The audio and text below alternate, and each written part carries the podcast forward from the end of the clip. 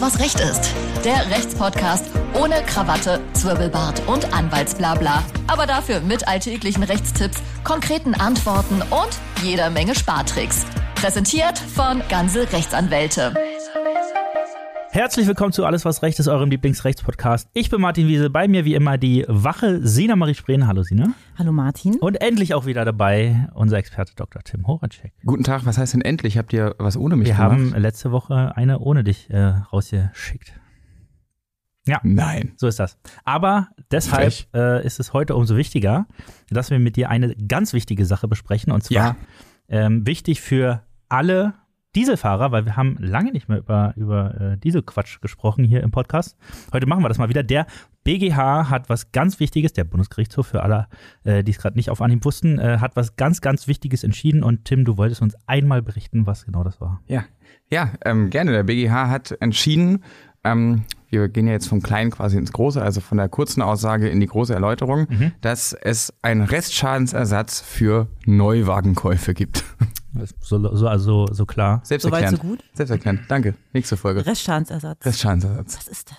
Restschadensersatz, ähm, das hat der ist vom vom Gesetzgeber vorgesehenes Haftungssystem, wenn man so möchte, ähm, dass der deliktische Schädiger sich unter gewissen Umständen zwar auf die Verjährung des eigentlichen Anspruches, dazu kann ich auch gleich gerne noch kurz was sagen, ein, zwei Worte, ähm, berufen kann, aber trotzdem, ähm, wenn diese Voraussetzungen vorliegen, das durch die deliktische Handlung Erlangte herausgeben muss. So, was bedeutet das also?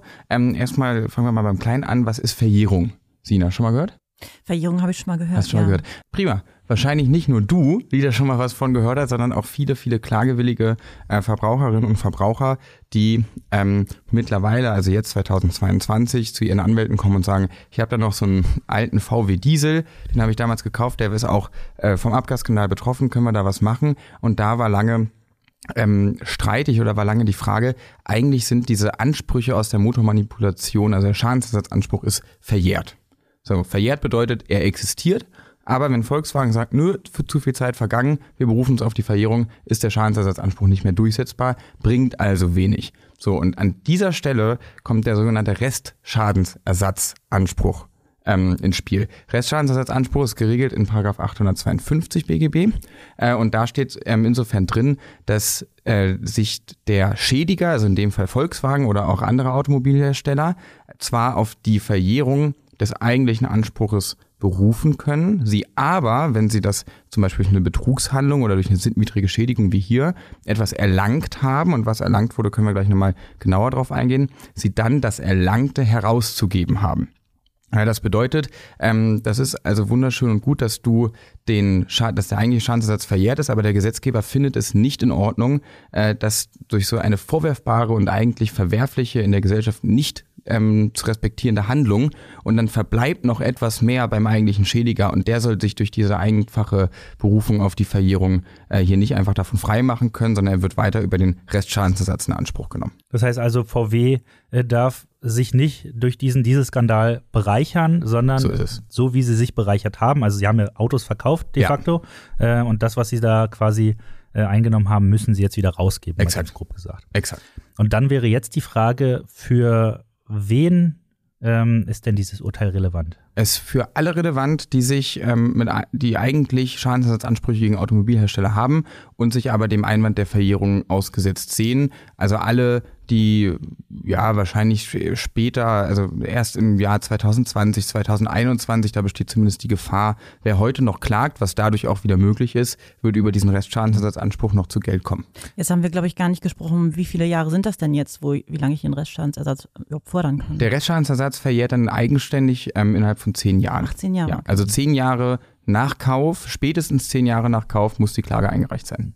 Okay, aber vielleicht noch mal ein bisschen äh, präziser. Ja. Äh, welches Auto muss ich denn besitzen oder besessen haben? Da kommen wir auch noch Da gleich noch zu. gleich zu. Ja. Ähm, damit, das, äh, damit ich hier was mit anfangen kann. Genau, also ähm, der BGH hat jetzt zweimal entschieden und die eine Entscheidung jetzt ganz frisch äh, diese Woche, die war sehr gut für uns ähm, oder aus unserer Sicht für die Verbraucher. Die andere Entscheidung äh, Anfang Februar war etwas negativer, wenn man das so sagen möchte. Ähm, es wird nämlich unterschieden zwischen Neuwagen und Gebrauchtwagen. Das lässt sich auch leicht erklären. wie gesagt, entscheidend ist, dass Volkswagen das Erlangte herausgeben muss. Und äh, klar ist, Volkswagen selbst erlangt beim Neuwagenkauf entweder einen Kaufpreisanspruch gegen den Händler, der es verkauft hat, oder sogar das Geld direkt vom Kunden. Ähm, das geht also direkt durch. Wenn dann aber dieses Auto weiterverkauft würde, also eine sogenannte Käuferkette, ne, sprich Sina, du verkaufst deinen Wagen weiter, dann erlangt Volkswagen nach Ansicht des Bundesgerichtshofs aus diesem Zweit-, Dritt-, Viertverkauf nichts. Da ist also der Unterschied, sprich jeder, der einen Neuwagen vom Händler von Volkswagen direkt irgendwann mal erworben hat, hat diesen Anspruch. Mhm. Und geht es hier nur um die Marke VW oder geht es auch um die, die Tochterfirmen? Ähm, es gibt, also das mit der Markenfremdheit war auch immer mal so ein kleines Thema, was äh, von einigen Gerichten als anspruchsverhindernd ähm, aufgenommen wurde. Das hat der, dem hat der BGH aber auch eine Absage erteilt. Also auch markenfremde Fahrzeuge, zu Volkswagen gehört ja viel Skoda, Audi, Porsche, äh, Lamborghini. Ähm, auch all diese Marken sind vom Restschadensersatz gegen die Volkswagen AG erfasst. Das heißt nochmal ganz kurz für mich zum Verständnis. Normalerweise war es jetzt so, ich hätte jetzt drei Jahre Zeit gehabt, Schadensersatz zu fördern von, von VW. Ja. So, dann, ähm, ja, die Verjährung ist eingetreten, nach Mhm. drei Jahren, hat VW gesagt, so, pass mal auf, ich zahle dir gar nichts mehr. Und Richtig. jetzt durch das BGH-Urteil Ja. habe ich jetzt noch, eigentlich jetzt noch sieben Jahre Zeit, mehr oder weniger. Ja, also zehn, also zehn Jahre ab Anspruchsentstehung, das ist in dem Fall dann der Kauf. Ähm, es gibt also auch da welche, die schon in die absolute Verjährung äh, gerannt sind, wenn man so möchte. Ka ja, also Verkaufs- oder Kaufsdatum 2008, 2009, 2010. Da dürfte es ein bisschen düsterer aussehen. Elf auch, oder? Elf auch, und es kommt darauf an, wann man geklagt hat. Ne? Wenn man jetzt Ach so. 2020 in die Klage gegangen ist, ähm, die Klage wirkt ja verjährungshemmend, dann äh, es ist 2011 kein Problem. Wer bis heute noch gar nichts gemacht hat, der kann einfach auf seinen Kaufvertrag von damals gucken und wenn seitdem nicht zehn Jahre vergangen sind, let's go. Genau, also ab 2012. In dem Fall, ähm, wenn ich das richtig in Erinnerung habe, ist es sogar taggenau. Ja. Also wer quasi im Ende Februar äh, 2012 sein Auto gekauft hat, der kann jetzt noch was machen, müsste Ja. sich aber äh, schon ein bisschen beeilen. Schleunigst. Und dann gibt es aber da auch noch eine Einschränkung ähm, für diese, ähm, irgendwas war damit, äh, dass man das vor, vor Bekanntwerden des dieses Skandals gekauft haben muss in gewissen Konstellationen. Genau, also das ist ähm, nicht ganz so einfach zu beantworten oder kannst du mit Ja, Nein zu beantworten. Der BGH selbst hat gesagt, dass Volkswagen in dem Moment, wo sie an die Öffentlichkeit herangetreten sind und den Fehler öffentlich eingestanden haben, dass ähm, dieses Verhalten die Sittenwidrigkeit entfallen lässt. Und dementsprechend, wir sprechen immer von Kauf nach Bekanntwerden, also ähm, nicht nach dem eigenen Bekanntwerden, sondern nach dem öffentlichen Bekanntwerden. Käufe, die danach getätigt worden Des sind. Dieselskandals. Des Dieselskandals, genau, Entschuldigung. Und äh, wir sprechen wir über den klassischen ER 189, also wir können ja auch über ER 288 sprechen, das ist der Nachfolger oder einer der Nachfolgemotoren. Ähm, da, ist es deutlich später bekannt geworden.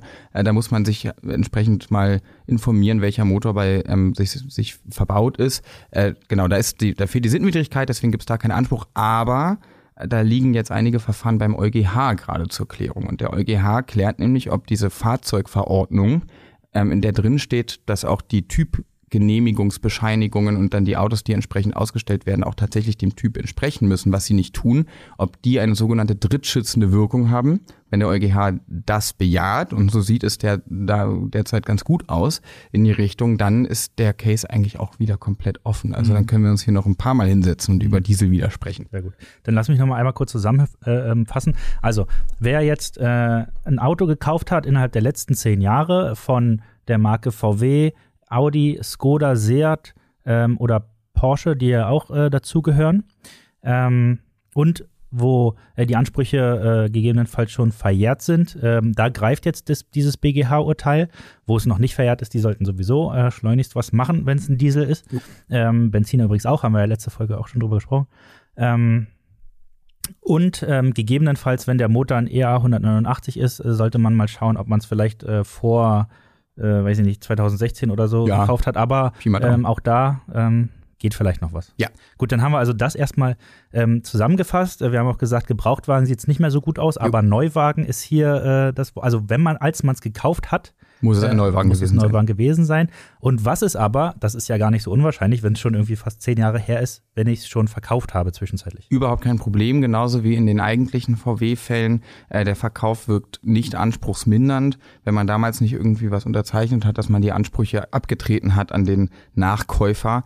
Ähm, dann, hat, dann sind die weiterhin bei einem geblieben. Dann muss man sich den Kauf Verkaufspreis wahrscheinlich anrechnen lassen und dann bleibt aber am Ende immer noch in der Regel eine Summe über, die man dann als sogenannten kleinen Schadensersatz geltend machen kann. Habe ich auch da die normalen Optionen, mein Auto dann abzugeben und den Schadensersatz zu fordern, beziehungsweise Restschadensersatz, oder muss ich das Ja. behalten? Also da war der, da war der Bundesgerichtshof erfreulich verbraucherfreundlich und vor allem auch erfreulich dogmatisch korrekt aus meiner Sicht. Ähm, der hat nämlich gesagt, dass dieser Restschadensersatzanspruch aus 852 den 826er, also den normalen Schadensersatzanspruch eins zu eins ersetzt. Wir sind da also komplett im gleichen Feld drinne. Es gab da verschiedene Oberlandesgerichte, die auch bei der Berechnung der Anspruchshöhe, ähm, Herstellerkosten, Händlermarge und so weiter und so fort abgezogen hat. Dem hat der Bundesgerichtshof eine Absage erteilt, gesagt, nein, der ist von der Natur aus genau so konzipiert wie der normale Schadensersatzanspruch. Du hast es gerade gesagt, ich habe es auch in, dem, äh, in der Pressemitteilung gelesen. Herstellungskosten werden nicht anspruchsmindernd berücksichtigt. Was heißt das? Das bedeutet, das war, glaube ich, das OLG Stuttgart, was das mal so gesehen hatte. Ähm, die haben sich mit dem Begriff des Erlangten auseinandergesetzt und haben gesagt, ja, okay, der Kaufpreis wurde zwar erlangt, aber man hatte ja auch Aufwendungen. Ne? Also wenn du für dir für 40.000 Euro ähm, einen neuen Volkswagen kaufst, dann ist ja der Gewinn nicht gleich 40.000 Euro. Da sind ja durchaus Produktionskosten mit reingeflossen. Da hat der Bundesgerichtshof, auch da erfreulich richtig und erfreulich verbraucherfreundlich ähm, entschieden, nein, liebe Volkswagen AG, du warst bösgläubig. Und diese Bösgläubigkeit steht dann dem ähm, eigen, also steht dem Einwand der Entreicherung, das wäre dann das juristisch dogmatisch korrekte, entgegen. Also du kannst quasi nicht sagen, oh, das Geld ist aber aufgebraucht für die Produktionskosten, weil man gesagt hat, ja, du warst aber auch ein Schwein. Ja, das darfst du nicht. Also wenn du, ähm, wenn du etwas klaust, dich also so äh, bereicherst und mit dem Geklauten dann irgendwas ausgibst, dann kannst du auch nicht sagen, ja, jetzt ist es aber weg, sondern dann wird gesagt, ja, jetzt ist aber trotzdem nicht klauen dürfen, dann musst du jetzt entsprechenden Ersatz leisten. ähm, wir sprechen vom Restschadensersatz, das hört sich an so Rest, wie Reste essen oder so. Bleibt überhaupt noch was übrig? Was, Genau, also das Wort Restschadensersatz ist hier nicht äh, zu, äh, ja, über zu bewerten und vor allem auch nicht zu negativ. Ähm, Restschadensersatz bedeutet, dass sich der Schadensersatz nur auf das Erlangte ähm, erfasst und nicht auf was anderes. Also zum Beispiel Rechtsanwaltskosten sind nicht erlangt worden. Ja, sind also in diesem Restschadensersatz nicht enthalten. Da wir aber im Dieselskandal, äh, Dieselskandal beim äh, beim Schadensersatz sowieso um den Kaufpreis faktisch immer diskutieren und streiten und der erlangt wurde, äh, kann das eigentlich als Fortschadensersatzanspruch in unserem Fall viel mehr bezeichnet werden. Im Abgasskandal ist es ja normalerweise so, dass äh, wir für unsere Mandanten durchsetzen, dass äh, dieser Kaufvertrag rückabgewickelt wird. Ja. Das heißt, sie geben ihr Auto ab und bekommen dann den Kaufpreis erstattet, abzüglich äh, äh, der, der Nutzungsentschädigung. Ähm, was wir ja jetzt auch schon eine Weile machen, ist dieser sogenannte kleine Schadensersatz. Das heißt, da gibt es einen gewissen Prozentsatz bar auf die Kralle. Ähm, wenn ich mein Auto zwischenzeitlich schon verkauft habe, kann Ja. ich es ja natürlich nicht abgeben. Ja. Das heißt also, ähm, um es jetzt mal ähm, ganz plump zu erzählen, ich hatte irgendwann mal einen Diesel, der vom Dieselskandal betroffen ist und wenn ich jetzt klage, kriege ich einfach so Geld. So ist es. Okay, na klingt ja gar nicht so schlecht. ähm, und ähm, ich weiß, wie, wie hoch fällt das? Also geht es dann auch um den Kaufpreis abzüglich von irgendwas? Genau, also wie, wie, wie vorher ähm, schon kurz erwähnt, der Restschadensersatzanspruch ist in seiner Natur, gerade in unserem Fall, eins zu eins der normale Schadensersatzanspruch. Also auch da geht es dann, wenn es rückabgewickelt wird, um Kaufpreis abzüglich Nutzungsersatz und beim kleinen Schadensersatz dann halt um einen gewissen Prozentsatz bar auf die Kralle. können wir vielleicht so ein ganz kleines Beispiel nennen, so ganz grob einmal durchgerechnet, wenn ich jetzt irgendwie ein, Audi habe. Du hast, na, mach mal, du hast ein Audi. VW, ein, ein, ein Audi, Ein VW Audi. ein, Ein VW VW Audi ein VW ich. ein VW Audi. Porsche. Ein, mit Cabrio, ne? Mit Cabrio, ja. Also mit ohne Dach. Und das hast du damals gekauft für 40.000 Euro und das hat mittlerweile 150.000 ähm, Kilometer runter. Und wir gehen von einer Gesamtlaufleistung von 300.000 Kilometer aus. Also nach 300.000 Kilometer wäre quasi Schluss. Dann könntest du im Rahmen des Schadensersatzes dir, dir ähm, entweder sagen, ich möchte rückabwickeln. Also ich kriege jetzt gegen Rückgabe des Fahrzeuges noch die Hälfte des Kaufpreises, weil ich die Hälfte schon gefahren bin von der Gesamtlaufleistung. Also in dem Fall 20.000 Euro. Ich denke, 20.000 Euro für ein sieben, acht, neun Jahre alten Audi mit 150.000 Kilometer, das ist wirtschaftlich vorteilhaft. Oder wir sagen, du behältst den Audi, fährst die restlichen 150 auch noch runter und kriegst dann ähm, bis zu 25 Prozent des Kaufpreises, das wären dann in dem Fall äh, 10.000 Euro, ähm, äh, also 20 bis 25 Prozent, also 8 bis 10.000 Mhm. Euro. Ich hoffe, ich habe mich nicht Ja, verrechnet. ja, ja, passt. Das Kann müsste so passen, sehr gut. Okay. Martin nickt. Ähm, bar auf die Kralle. Das hört sich sehr gut an. Ja. Ähm, für alle Interessenten kann ich dann nur äh, www.ganze-rechtsanwälte.de ans Herz legen. Wir haben nämlich den ähm, berühmten kostenlosen Online-Check.